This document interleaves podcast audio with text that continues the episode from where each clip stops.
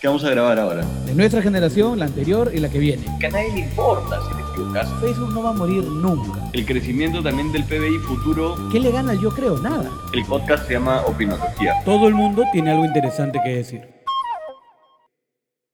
Bienvenidos a nuestro sexto episodio de Opinología 101. Yo soy Gustavo Taboada. Y yo soy Carlos Villacorta. Y el día de hoy vamos a hablar un poco sobre el sector textil, que ha sido uno de los sectores más golpeados por el COVID-19. El cierre de los malls y tiendas físicas ha provocado una baja en la demanda, lo que significa una paralización total o parcial, en algunos casos, de toda la cadena de valor de la industria. Desde proveedores hasta clientes se han visto afectados. Sin embargo, tenemos el retail online, que nos presenta una buena oportunidad para repuntar las ventas en todo lo que queda del 2020 y hasta que concluya la emergencia nacional. Y para hablar de todo esto, hoy contamos con Alessandra Acevedo. Ella es emprendedora con muchos años en la industria textil, fundadora de Duomoda SAC, de la marca de ropa Ecru Moda Consciente y también del restaurante Mercato Verde. Vamos con la entrevista. Ale, ¿cómo estás? Gracias por estar en el programa. Hola Tao, hola Cayo, ¿cómo están? Hola Ale, ¿qué tal? Cuéntanos un poco, ¿cómo ha sufrido tu sector en estos días de cuarentena, de aislamiento social y cómo eso te ha afectado a ti, tus proveedores, tus clientes, etcétera. Bueno, yo primero les empiezo a contar un poquito a qué me dedico y para que ustedes puedan saber bien cómo ha afectado a los diferentes rubros. Yo de verdad soy empresaria y emprendedora hace como 10 años ya.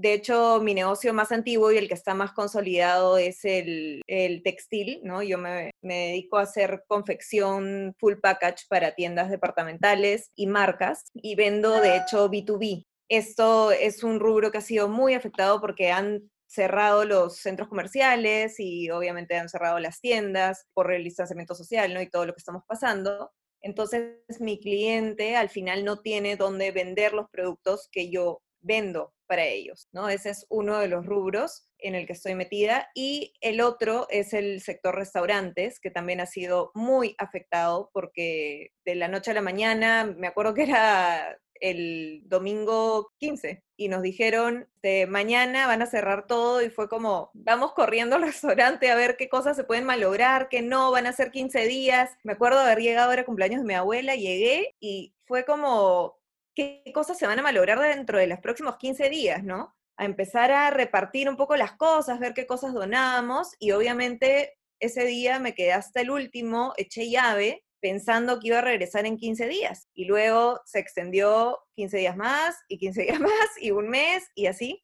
Y he tenido que ir, de hecho, sacando permisos para ir a ver las cosas. Hay cosas que se han malogrado, hay cosas que hemos tenido que regalar. Nuestro restaurante está lleno de plantas, entonces todas las plantas se han marchitado y bueno, un, montón de cosas, ¿no? Entonces también ha sido un sector bastante golpeado. Los restaurantes con los que converso están asustados. Hay muchos costos fijos que, que no se pueden frenar, como los alquileres, por ejemplo. Y bueno, hay deudas corrientes que empiezan a girar y que los proveedores empiezan a decir como, oye, pero me des las facturas que vencían en abril, ¿no? Y es como, Dios, no tengo eh, ingresos, ¿no? Y, empieza todo el tema de cuánto va a costar esta reincorporada de nuevo a la realidad, ¿no? Este arranque, ¿no? No solamente en el sector restaurante, sino también lo mismo ocurre en el sector textil, ¿no? Ahí, ahí podemos ver que, el tema de los costos fijos es el tema que debe estar afectando a la mayoría de, de sectores entonces, ¿cómo ha afectado, para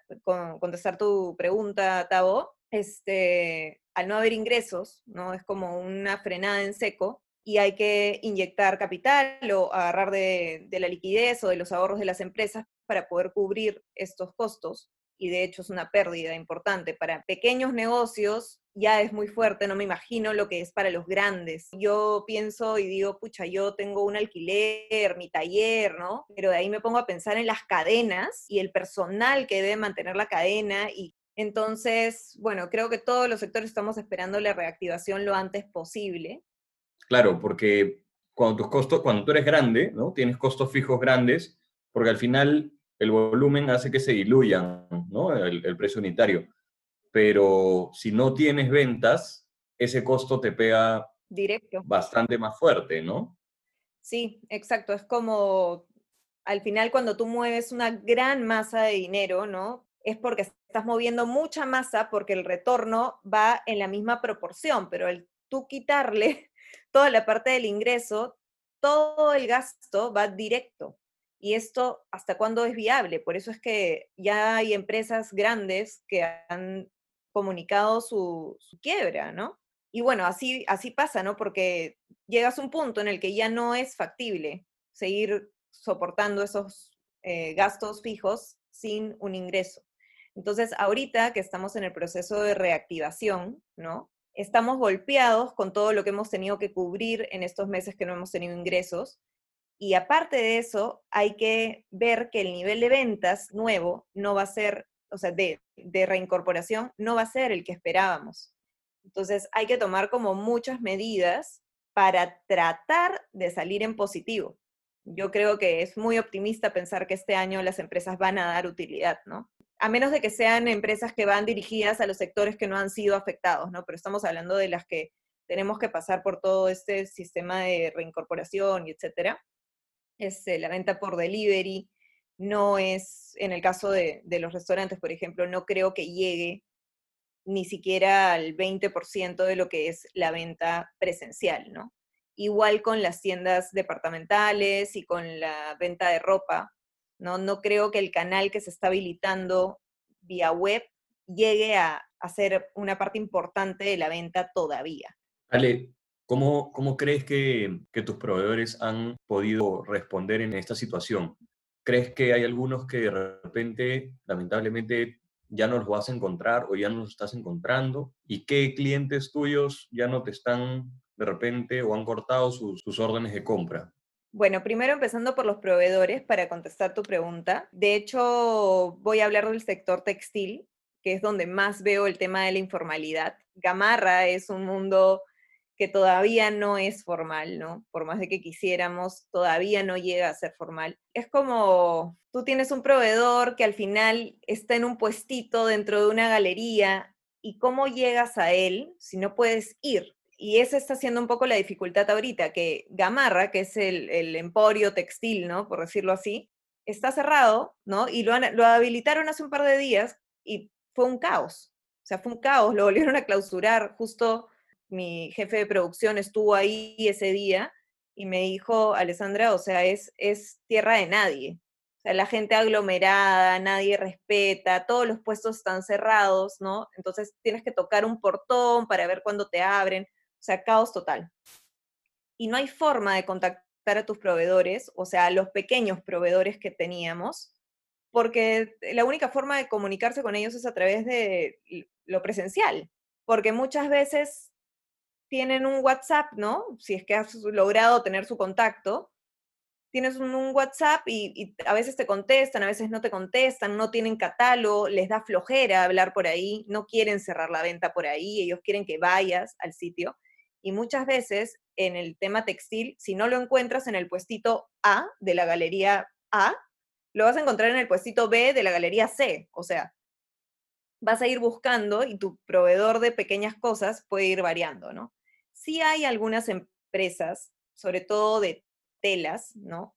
Que están más formales y que están tratando de vender por catálogo y el servicio está siendo bastante eficiente. He logrado hablar con, varias de ellas yo directamente y me han mandado catálogos de tela, colores, te mandan cuántos metros quedan de cada tela, precios, etcétera. Pero si no estás tan metido en el tema y no conoces a tu proveedor bien, ver, ver una tela a través de una foto es, es muy difícil para ver la calidad de la tela real. Entonces, sí, el tema de la compra de tela a través de la, del teléfono es complicado, ¿no? Y en el caso de los clientes, sí tengo algunos clientes que me han recortado órdenes de compra, de hecho tengo otro que me ha dicho, oye, podemos cambiarle las etiquetas a otra marca, ¿no? Como que están tratando de recolocar los productos que ya estaban en fabricación para poder venderlos más rápido. Eh, uno de mis clientes, por ejemplo, no tenía desarrollada la web y está creando su web para vender todas sus marcas, ¿no? Es un, un cliente que vende un montón de marcas y recién se está lanzando a esto porque digamos que no tiene más remedio, pero tampoco sabe cuánto va a ser esto, porque es, si nunca lo ha hecho, cómo puede tener el proyectado de cuánto va a lograr vender a través de, de online, ¿no? Y también tengo otro de mis clientes, que es un cliente mucho más grande, este, Falabella, por ejemplo, sí tenía un canal web y es algo que yo veía cómo iba creciendo a lo largo de los años. De hecho, ya me piden web hace varios años, si no me equivoco, unos cuatro o cinco años piden para web, pero lo manejan como una tienda más ahorita, ¿no? O sea, antes de esta pandemia, el portal web para ellos era como una tienda más. Entonces, si yo despachaba para todas sus tiendas departamentales en Lima y provincia, Internet era como un punto de venta más. No tenía un volumen importante de venta todavía, porque la venta presencial, creo, ahorita en el Perú es mucho mayor que la, la de online, ¿no? Ale, ¿cómo te ha ayudado el canal online o qué herramientas digitales tú crees que puedas utilizar? ¿Y cómo crees o cuál crees que sea la evolución de acá en los siguientes cinco años para el sector retail en el canal online? Mira, yo creo que de todas maneras hay un anterior a la pandemia y va a haber un posterior a la pandemia, de todas maneras en, el sector online, ¿no? ¿Cómo venía antes de esta pandemia? Venía en crecimiento y de hecho si vemos al otro lado del mundo o en Estados Unidos, ya el tema web, ¿no? Las ventas de, de las tiendas online estaban empezando a desplazar a las tiendas físicas ya era como algo cultural, ¿no? Que la gente empieza a comprar mucho más por, por web y eh, Amazon y todos estos eh, vendedores online.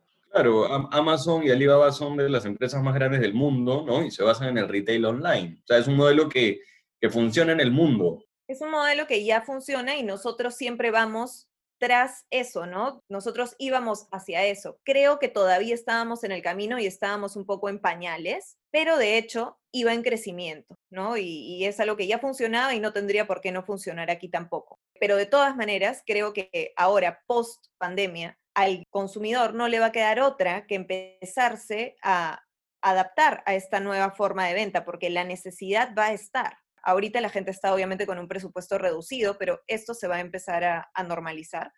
Y por eso creo que sí va a haber un post pandemia porque va a ser como un turbo para el crecimiento del canal online. De hecho, yo ya lo veo que mis clientes están apostando por el canal online. O sea, las órdenes de compra me están pidiendo que van a ser todas entregadas para la venta online y están viendo nuevas formas de, conseguir nuevas marcas, nuevos jales que solamente estén a través online y no en sus tiendas físicas. Eso también es algo que, he empezado a ver, que se han empezado a contactar con marcas. ¿Por qué? Porque la web lo aguanta todo. Puedes tener, no, no es un metro cuadrado y los centros de distribuciones de estas empresas son enormes. Entonces, creo que van a empezar a apostar por ahí, ¿no? Por más variedad y tener todo en un solo sitio y que sea más fácil para el cliente poder elegir. ¿Y tus proveedores, Ale, cómo, cómo crees que, que reaccionen? Porque tú, como tú dices, Gamarra es un gran clúster, pero todavía hay mucha informalidad. ¿En qué sentido crees que la herramienta online te va a ayudar también con el tema de tus proveedores?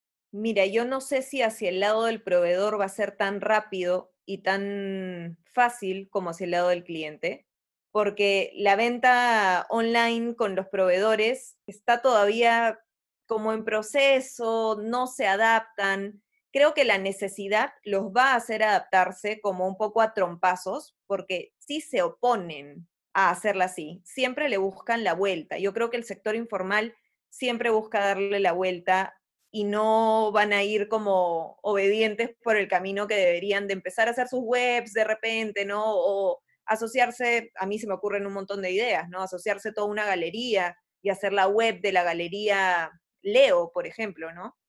en el que tú tienes ahí a todos tus, tus proveedores y tú vas entrando y, tal vez hacer algo como global, pero no creo que sea algo así de fácil y de, y de rápido para ellos. Depende un poco también de la forma como les presentemos la idea, ¿no? Cuando nosotros éramos chicos, hablo de los tres, era impensable que una bodega te acepte tarjeta de débito. Y si tú, todo pulpín, ibas a la bodega y preguntabas, ¿acepta tarjeta? Te miraban horrible. ¿no? Ahora las bodegas aceptan tarjetas de débito, tarjeta de crédito, porque han habido dos cosas. La primera es un mecanismo más accesible de acceder a la venta por tarjeta de crédito, que son estos aparatitos más fáciles que un contrato directo con la compañía. y además una campaña fuerte de mira toda la venta que pierdes por no tener esto. Y ahora vemos que es algo súper común y bueno, luego salen herramientas como Yape. Creo que podríamos promover mejor las herramientas si es que les explicamos cómo esto le trae más ganancia, ¿no? No sé qué opinas tú, Ale. Completamente, sí. Si se lo plantean de una forma en la que se van a ver beneficiados y ven realmente que se van a ver beneficiados, sería muy atractivo. El tema es la bancarización. Gamarra, como tú bien has dicho, es como una bodega hace 10 años. No todos aceptan ni siquiera tarjeta. Recién están empezando a aceptar Yape. Y te digo que sí están en proceso, pero ha demorado años. Yo que tengo 10 años y voy a Gamarra hace 10 años, hace 10 años era ni uno tenía tarjeta, ni uno. Yo me tenía que ir con el fajo de billetes en la mochila. Luego, poco a poco, ya no iba con, con tanta plata porque abrieron el, el BCP ahí, ¿no? Pero igual, sacaba la plata de ahí y me paseaba por todo Gamarra con mi fajo. Y después, así, o sea, ha ido evolucionando. De ahí, algunos pusieron tarjeta. De ahí empezamos a buscarle otra forma para no tener que pasearme con el fajo. Entonces pedíamos número de cuenta. Entonces yo iba, es más, eso hasta el día de hoy. O sea, hasta el día de hoy sigue eso. Le pido el número de su cuenta y me voy al con mi, con mi papelito escrito a mano, ¿no? Del monto que tengo que depositar me voy al banco, le deposito el, y le llevo el voucher, aquí está.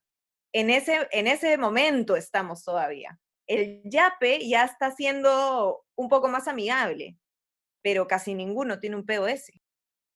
La brillantez de YAPE ha sido que no te vendió inicialmente una forma de pagarle a clientes o proveedores, sino te vendió una forma de pagar la pichanga, pagar la chela, pagarle al pata que le debes y luego una vez que te convenció de usar esto en tu día a día, te dice, oye, también úsalo para tu negocio. Entonces ya se volvió tan natural en tu mundo coloquial que dices, oye, si confío en esto para mi chelita, si confío en esto para mi pichanga, obviamente voy a confiar en esto también para mi negocio. Claro, porque es, no sientes que estás yendo al banco, no sientes que es el banco. O sea, sientes que es algo más amical, ¿no? Como que realmente te está pagando en la mano la persona. Y en ese momento está eh, Gamarra, que es donde están la mayoría de proveedores para el sector textil. Entonces, pasar de ahí a decirle, oye, ya, acabas de aceptar eso, muy bien, pero ahora vas a vender vía online y te van a depositar en una cuenta de Dios sabe qué, que te va a cobrar una comisión, ¿no? Y aparte vas a recibir tu plata en tres días. Es complicado que lleguen a eso eso tan rápido. Pero como tú dices, o sea, creo que la necesidad va a ser que en algún momento lleguen a eso y si no, van a buscar alguna forma de darle la vuelta de todas maneras, ¿no? Y Ale, ahora que, estamos hablando también de, hacer más eficiente la cadena de, valor de tu negocio, de, de tu industria, ¿qué herramienta tú plantearías para ayudarlos a ellos? Si te dijéramos, danos la solución. ¿Qué plantearías tú?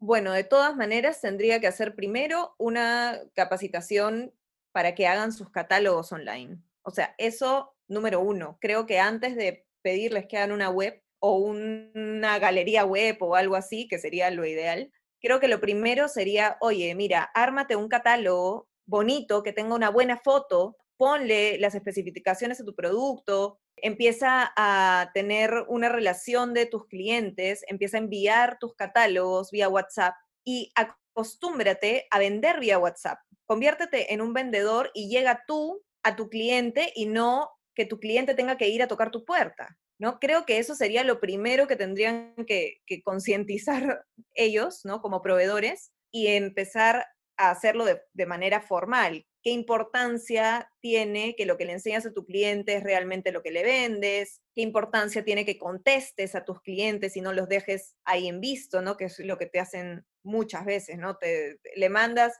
sí, te contestan, sí tengo, ya, perfecto, tienes una muestra para verla, me puedes mandar, nunca más te contestaron, ¿no? Sería como concientizarlos en la importancia del servicio al cliente, ¿no? Después, de eso también podría animarlos a hacer catálogos físicos, tener varios como swatch de catálogos que puedan llevar a su cliente y prestárselos. O sea, mira, ya hiciste clic con tu cliente, es alguien de confianza que ya te ha comprado antes, ¿no? Entonces de repente le puedes decir, eh, manda a recoger el catálogo y me lo devuelves en 48 horas. Entonces el cliente puede ver, tocar, mirar, ¿no? Y luego ponerte una orden de compra. Eso también sería muy bueno. Luego de que prueben ese canal y que estén un poco más cuajados en ese canal, podríamos pasar tal vez a que hagan una página web o que se junten varios y hacer como una galería virtual y que empiecen a, explorar este mundo de la venta online. Es que yo también veo, por ejemplo, la, la, costumbre de la venta, la voy a llamar limeña, en muchas industrias, por no decir todas, es primero el espacio físico, ¿no? Donde el cliente visita. Y la aglomeración de mismos negocios en el mismo lugar, ¿no? Que es algo que hasta mucha teoría del marketing te podría decir, no te pongas al lado de tus competidores. No, acá es diferente. Acá todos juntos en el mismo lugar. Por ejemplo, ¿no? En, Gamarra es, es loquísimo porque hay galerías de solo etiquetas. Y tú entras y todos los puestos son iguales. Y la misma etiqueta que encuentras aquí, la encuentras acá. Y acá, y acá, y en el segundo piso, tercero, quinto, sótano, en todos lados, ¿no? Entonces tú empiezas a, llegar y, te metes de repente a una porque, bueno, pues porque a la suerte, ¿no? ¿Y cuánto cuesta? Un sol 20 del millar. Te vas a la del costado y también cuesta un sol 20, y a la del costado también cuesta un sol 20, y, y todos tienen un estándar de precio. Claro. Entonces, en esta galería o lugar donde todos venden lo mismo, primero te llaman, ven para acá, mira, mira, eh, yo tengo, y te lo traen con todo, llámalo en textil, llámalo hasta con los, las gigantografías o hasta en el mercado. Te llaman, ven, ven, ven, de ahí pasamos al mira, toca, prueba, ¿no? Oye, mira lo que tengo, prueba esto, mira la mandarina, qué rica, pruébala, y luego empezamos en el regateo. Y salir de esta costumbre que no solo está impregnada en una industria, sino es una costumbre ya de las personas, que pasa hasta en lugares como Compopalas. Tú vas a Compopalas, que es la industria tech, ¿y qué, es lo primero que pasa cuando entras? Arreglos celulares, iPad, computadoras, laptop, te, siguen jalando. Yo creo que pesa un montón el decirles, oye, ya no vas a vender así si no vende online. Ellos son muy personales al momento de vender. Ellos quieren jalarte, llamarte, convencerte y capaz que esto, el, el teléfono, la computadora, no es tan personal para ellos como lo es para otros. No, es que no te permite invadir. Ellos están acostumbrados a invadirte, a que tu decisión de compra se haga en ese segundo. Pero, ¿por qué decides comprar en uno? Porque el vendedor te trató bien, pues. ¿Me entiendes? Porque a la primera que entraste, ni te miró. Y tú te vas molesta y te vas a la siguiente, pues, ¿no? Y eh, ahí como que empiezas a socializar un poco más hasta que entras a una que la vendedora y la señorita es, sí, mire, y tal, tal, y mira, esta mejor, y bla, bla, bla. Ah, no, acá me quedo, ¿no? Y cierras tu, tu venta ahí. Entonces, eso en el mundo online no existe. La decisión de compra está en el cliente y no tienes mucho cómo convencerlo. Entonces, creo que eso también sería un punto que tendrían que soltar o buscar alguna nueva forma de llegar al cliente y no solamente por el trato directo.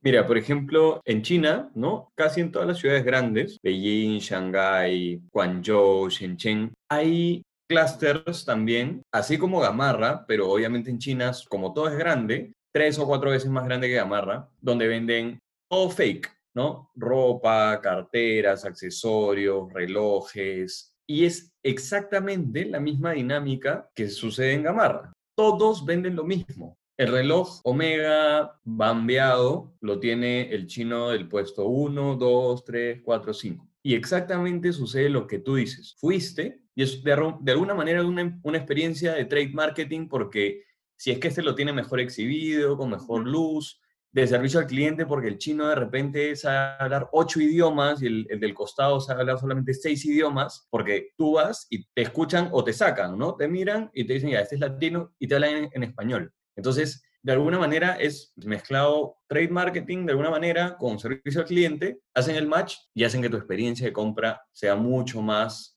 fácil, ¿no? Tú también lo miras y dices, ah, este me ha atendido bonito, de repente el chino de allá ni me habló, ni me miró, y no le compro. Pero en ambos la informalidad es lo que prima. De esta manera me voy a mi siguiente pregunta. ¿Cómo tú crees que la informalidad moldea tu industria? No solamente digamos de amarras, sino en general tu industria. Mira, yo sí creo que, que, el sector textil tiene gran parte informal, no solamente como acabas de decir en el tema de gamarra, sino muchos talleres en donde las personas que confeccionan lo hacen de manera informal. Por ejemplo, yo para poder fabricar para Saba Falabella tengo que tener un certificado y haber pasado una auditoría que se llama la auditoría SMETA, que es una auditoría de calidad y que también me evalúan si es que tengo a la gente en planilla, si es que mi taller tiene las medidas de seguridad necesarias, si es que mis extintores están en fecha, un montón de cosas, un montón de cosas, que no haya gente menor de edad trabajando, ¿no?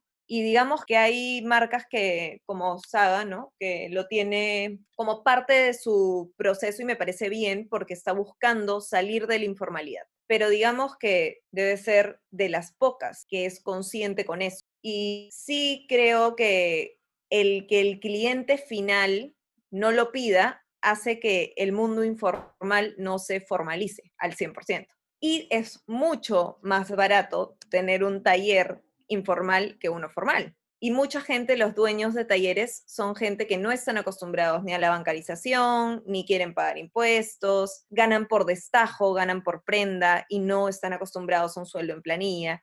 Entonces, sí creo que a este sector le falta mucho todavía por avanzar para llegar a que sea un sector formal. Obviamente también hay empresas enormes en Perú que sí son formales, pero digamos que la gran mayoría de las medianas o pequeñas aún son informales. Es informal la mano de obra, la gran mayoría, es informal la venta de materias primas y al final el cliente final no exige que esto sea formal y el que lo exige no está dispuesto a pagar el precio de que seas formal. ¿no? A mí me ha costado muchísimo de lograr tener un precio que compita siendo formal, pero era parte del crecimiento, ¿no? Era parte de, ok, voy a ser formal para llegar a este cliente y ese cliente al final me va a retribuir y si es que en algún momento sentía que no me retribuía, he tenido que ir a decirle, oye, o sea, me exiges todo esto y no estás dispuesto a pagar por esto, ¿cómo es, no?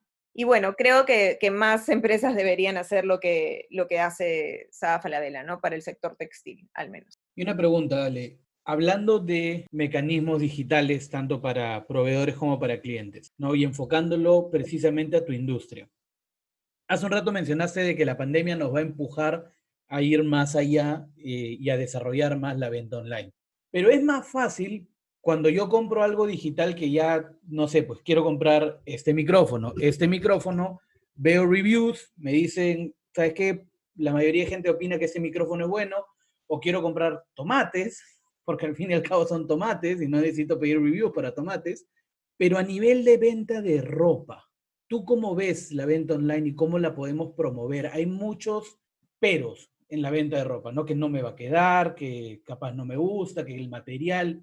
¿Cómo tú, cómo tú superarías estas barreras? Bueno, creo que mucho de la venta online es entrar al cliente por los ojos, ¿no? Entonces, de hecho, hay que invertir en publicidad, hay que invertir en tener una bonita gráfica en tu página web, que el cliente se sienta acompañado, que lo que ve sienta que le va a quedar bien desde que lo ve, que vea algo diferente, tal vez puedes aprovechar, si tienes una página web, ponerle un blog que le dé algo de contenido, ¿no? Para engancharlo un poco más. Y sí creo que, que no va a ser tan difícil que el cliente se adapte a comprar vía web. Creo que la necesidad lo va a hacer eh, adaptarse, como dije hace un rato. Y sí hay un tema en la decisión de compra, como estábamos comentando, de que el peruano creo que es un poco impulsivo a la hora de comprar y le gusta tocar y probarse. Pero también vemos que la curva de crecimiento de venta online está en ascenso. Entonces, creo que van a llegar a un punto en el que el cliente va a empezar a probar, ¿no?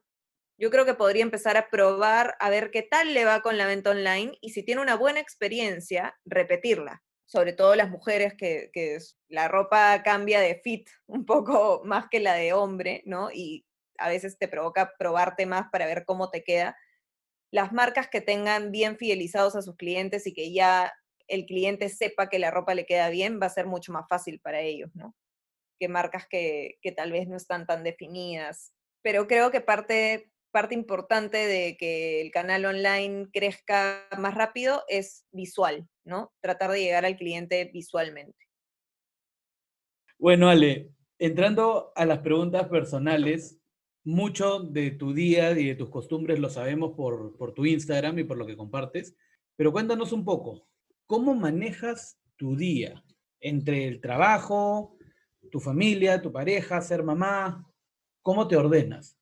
Mira, en verdad, yo soy bien workaholic. Mi vida eh, es mantenerme ocupada y sentirme eficiente y, y no sé, como constantemente estar generando algo, ¿no? Mi mente vuela entre las ideas, negocios y, etcétera. Y de hecho, a mí me costó un montón tratar de no descuidar ninguna parte de, mi vida, porque no me gusta hacer las cosas a medias, ¿no? Entonces me frustraba mucho cuando no podía dedicarle todo el tiempo al trabajo o a mi hija o a mi pareja o a mis amigas. Entonces, simplemente hace como un año decidí que no me iba a estresar más porque trataba, yo sentía que me tenía que partir en 20 pedazos y empecé a tratar de cumplir como con todos y nunca conmigo. O sea, era como, llegaba al final del día y era, he trabajado todo el día, pero tengo que estar con mi hija y, y después tengo que escribir en el chat con mis amigas y, y, de ahí como que estar con mi pareja y ver una película y, y de ahí dormir para el día siguiente volver a trabajar y tipo, así durante muchos años, hasta que hace un año dije, se acabó. Yo también tengo que estar en la ecuación, ¿no? Entonces, Ahora simplemente les digo a la gente, hago lo mejor que puedo.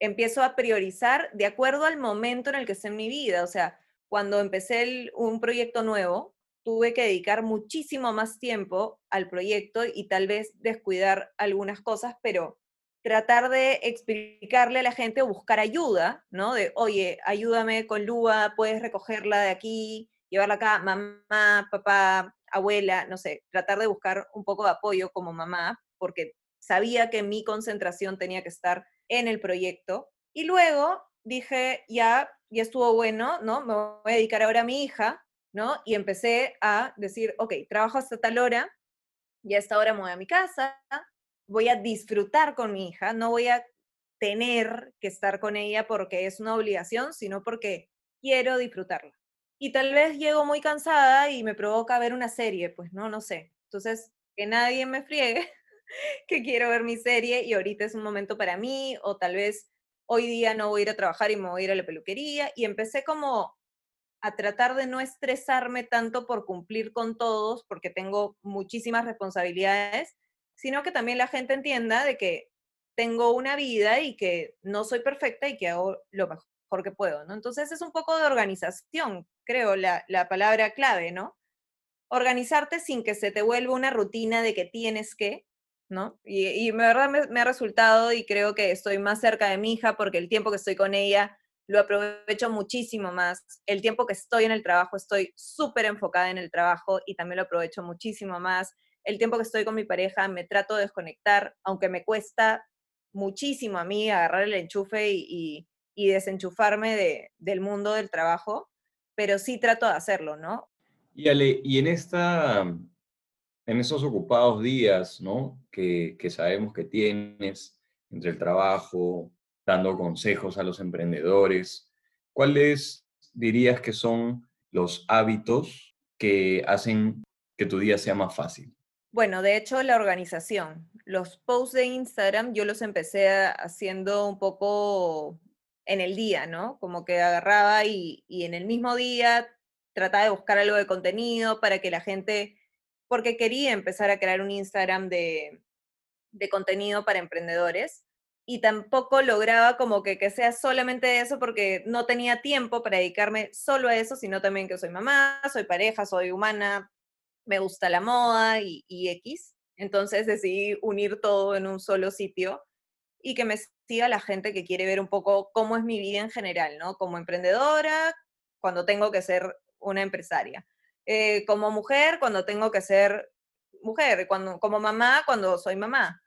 Y punto, ¿no? Como que no tratar de partirme en 30 y que la gente pueda, pueda verlo. Entonces empecé a organizarme un poco mejor y tal vez tomaba un banco de fotos de contenido, ¿no? O creaba algunos posts que tengo en un banco de posts y los voy subiendo de acuerdo a los momentos de mi vida en los que me encuentro, ¿no?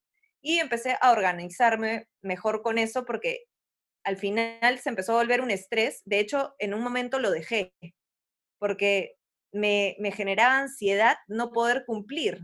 Me empezó a generar esta ansiedad de, de, ah, no lo estoy haciendo bien o no estoy subiendo el contenido que, que me gustaría o tal vez estoy perdiendo seguidores porque no entienden lo que está sucediendo.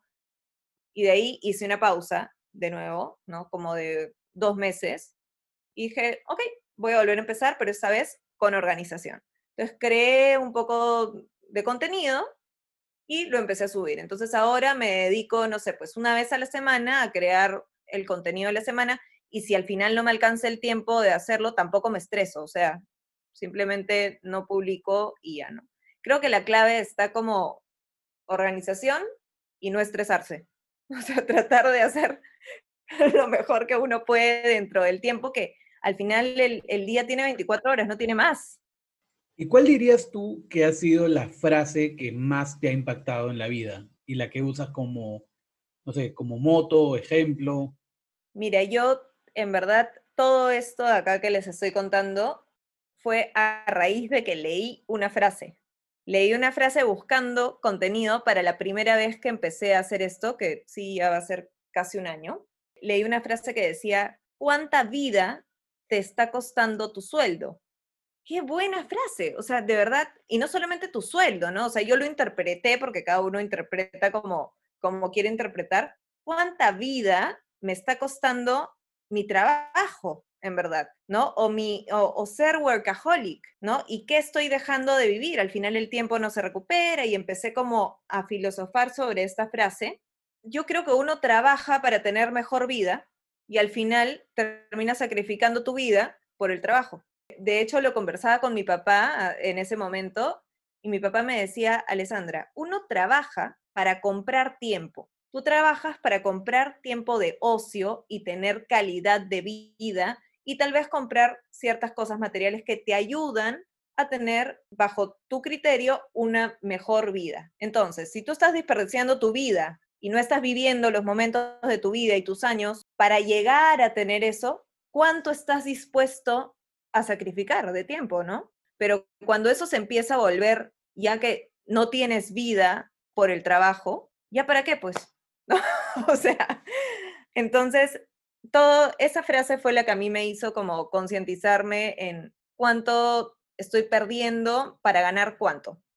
Y Ale, em, ¿qué libros tú consideras que han marcado tu vida? Ya mira, el primero, que ni siquiera lo dudo porque fue el libro que a mí me hizo querer ser emprendedora, es Padre Rico, Padre Pobre de Robert Kiyosaki que lo leí hace muchísimos años por insistencia de mi papá. De hecho, lo leí antes de empezar la universidad. Y él me dijo, solamente te pido que leas este libro para que veas qué camino quieres elegir. Si quieres trabajar para alguien más o quieres trabajar para ti misma. Y este libro fue como, me abrió al mundo de la educación financiera y lo importante que es tener educación financiera en tu vida, como que en todos los aspectos de tu vida. Y a mí ese libro fue el que me hizo decir, yo quiero trabajar para mí misma, o sea, para nadie más, y yo voy a crecer por este camino.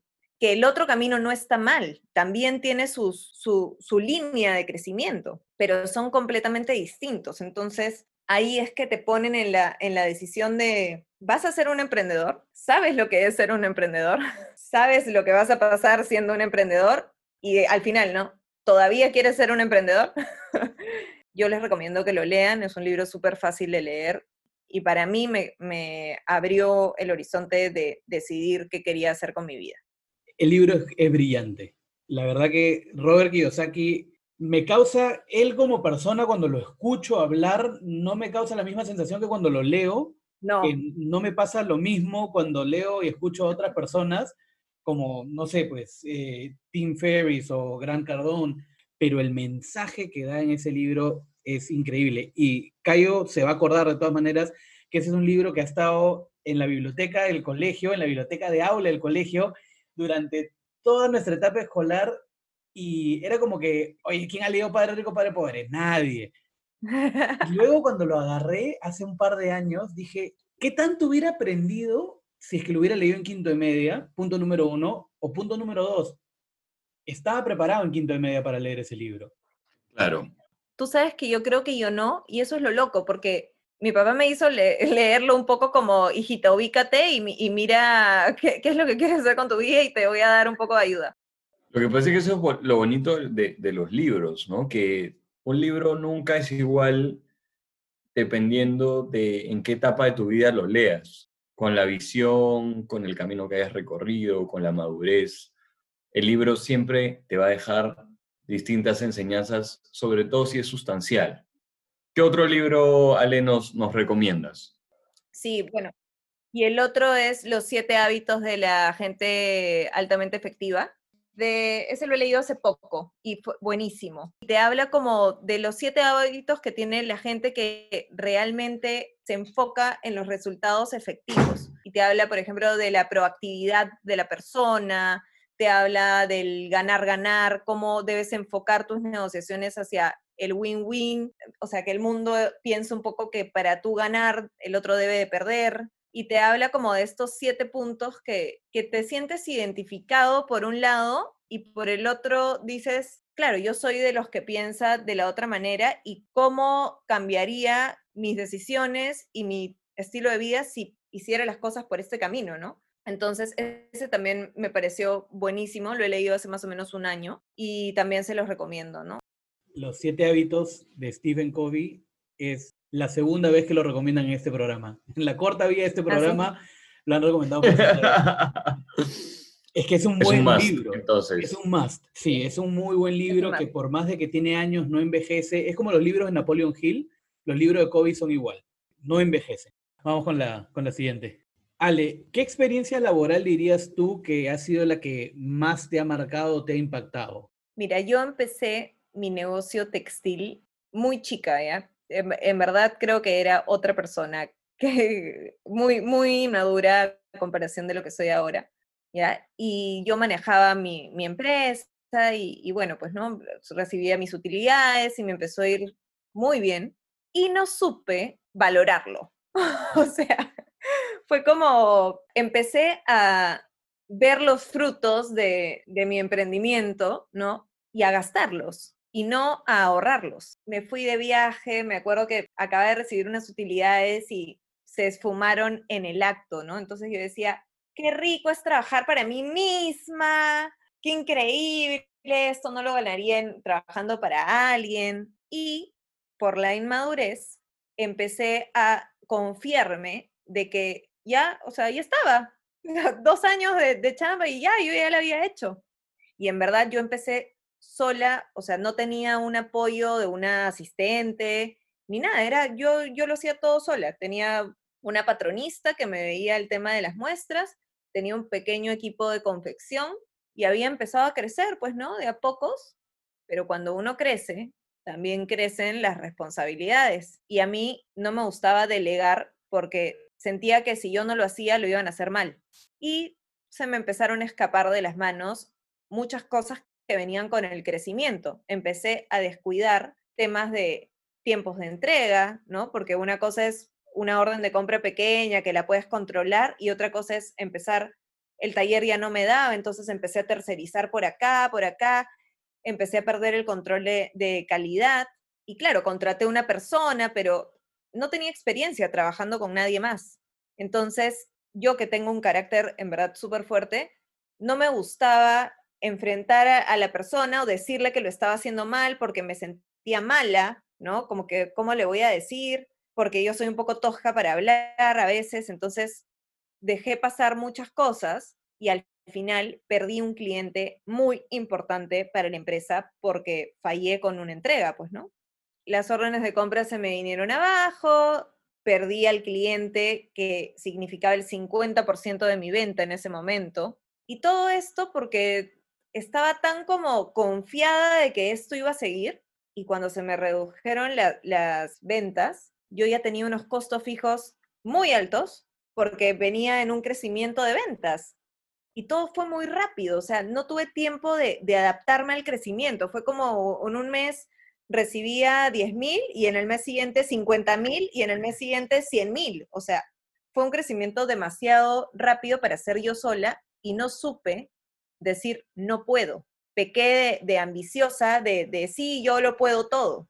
Entonces, cuando caigo en esto y empecé a ver que la empresa caía, me vine abajo y dije, no, no lo puedo hacer, fracasé, me deprimí, horrible, quise tirar la toalla, dije, ya no quiero seguir con esto, mejor trabajo para alguien, dudé de mis capacidades.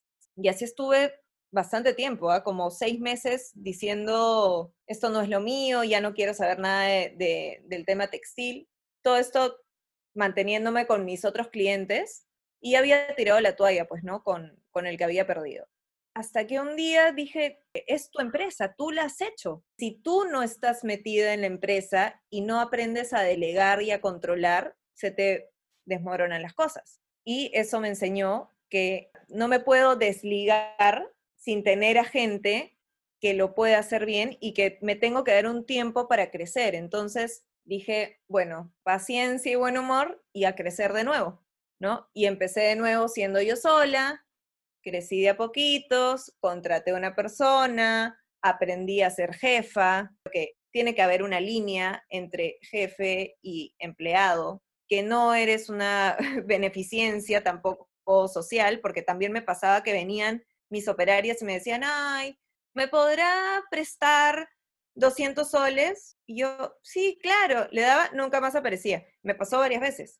Entonces, todas estas experiencias que me pasaron con Duomoda creo que me han enseñado muchísimo y ahora tengo muchísimo más cuidado a la hora que hago las cosas y soy mucho más medida, ¿no? Y que el crecimiento se da de a pocos y que uno no puede dar por sentado de que las cosas ya están porque ya te fue bien una vez, ¿no? Y de hecho para mí Duomoda ha sido la experiencia laboral que más me ha impactado porque es con la que he crecido y la que me ha enseñado, ¿no? Bien, Ale cerramos ya esta, esta bonita entrevista y te agradecemos de antemano a ti que eres una emprendedora, una empresaria, una mujer también, madre. ¿Qué recomendaciones le das a los emprendedores y emprendedoras que te están escuchando? O sea, si uno decide ser un emprendedor, es una decisión que la tienes que tomar a conciencia porque el emprendedor pasa por un montón de, obstáculos, ¿no? Y no todo es color de rosa y tienes que saber a lo que te vas a enfrentar. El emprendedor va a fracasar, el emprendedor va a cometer errores, el emprendedor se va a encontrar con obstáculos en el camino que va a tener que saber afrontar. Ser emprendedor también trae responsabilidades, tienes responsabilidad con la gente que trabaja para ti, no eres tú solo. Entonces, sí les recomendaría que, que analicen bien si tienen la capacidad y la decisión de ser un emprendedor, ¿no? Y que se metan a ser un emprendedor con toda la, ley porque tirar la toalla es muy fácil y muy tentador a la primera, ¿no? Eso por un lado. Y por el otro lado, de que si vas a emprender, tratar de hacerlo de la manera más profesional posible y no de forma empírica. Yo siempre pienso, yo también empecé de forma empírica, me hubiera encantado tener muchas más herramientas y mucho más base para cometer menos errores, ¿no? Porque los errores se van a cometer.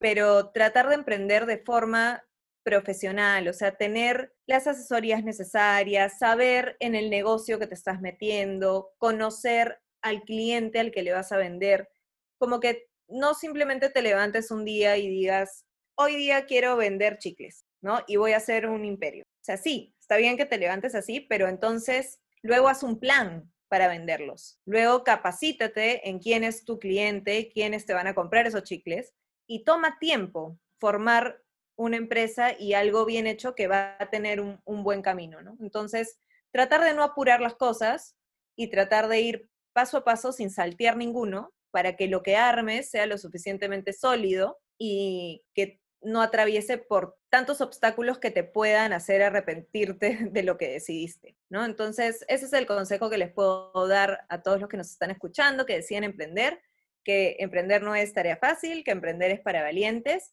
y que tampoco es como que todo el mundo tiene el material emprendedor, sino que uno se vuelve cada vez más apasionado con sus ideas, investigar mucho sobre lo que van a emprender.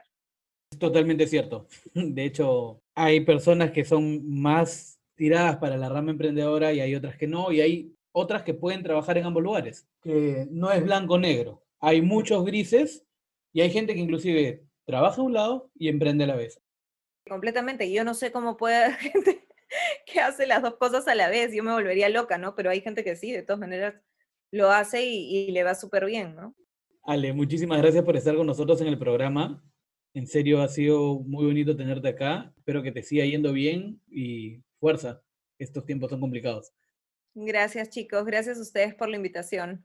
Qué lindo verlos y escucharlos después de tanto tiempo. Ya nos vemos, chicos. Ya estamos hablando. Cuídense. Esa fue nuestra entrevista con Alessandra Acevedo. De hecho, lo que más me queda es que sí es importante que esta industria no solo se digitalice, sino que principalmente se formalice.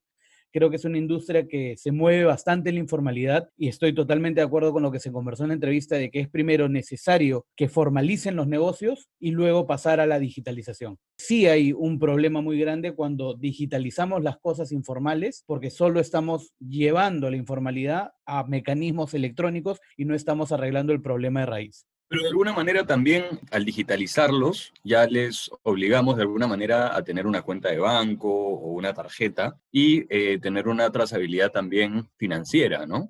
Pero digamos, si se digitalizan solamente a través de WhatsApp y Yape, sigues evadiendo impuestos y sigues recibiendo plata en negro, ¿no? Sí, correcto, eso es cierto. Yo creo que esta entrevista ha estado bastante interesante porque cuando la grabamos todavía no había una fecha de cuándo se iban a abrir los malls, ni las tiendas físicas o los conglomerados. Y todo este tiempo, eh, estos casi 100 días de, emergencia nacional, donde los malls y tiendas físicas han estado cerrados, realmente ha pegado muy fuerte al, al sector. Y si bien es cierto, el retail online ha existido hace mucho tiempo, aquí en Perú está todavía en pañales y sí es una buena opción para que los emprendedores pequeños, medianos, puedan potenciar su e-commerce y poder recuperar un poco de ventas. Creo que es a lo que todos tenemos que mirar al futuro. ¿no? no digo que los centros comerciales van a dejar de existir, creo que nunca van a dejar de existir en verdad, pero creo que hay un nivel de conveniencia el de poder pedir ciertas cosas online. Hay ciertas cosas para las cuales podría no tener que salir de mi casa si es que quisiera pero a ver cómo se desarrolla. Yo creo que el 2020 ha sido un año que ha busteado un montón el e-commerce y esperemos de que los frutos de esto lo podamos ver en los próximos años en Perú. No, definitivamente. Y sobre todo que haya también un crecimiento en la logística, ¿no? Para poder distribuir los productos que se compran, en el servicio al cliente, en la logística inversa, si es que hay algún tipo de evolución, y yo creo que es algo bastante positivo, ¿no? Creo que una vez más encontramos que una industria ha tenido, como tú bien has dicho, un boost, ¿no? Un repunte o, o una mejora en ciertos aspectos digitales que de repente se estaban quedando, ¿no? Bueno, eso ha sido todo por hoy. Muchas gracias por escuchar nuestro sexto episodio. Yo soy Gustavo Taboada. Y yo soy Carlos Villacorta. Y esto fue Opinología 101.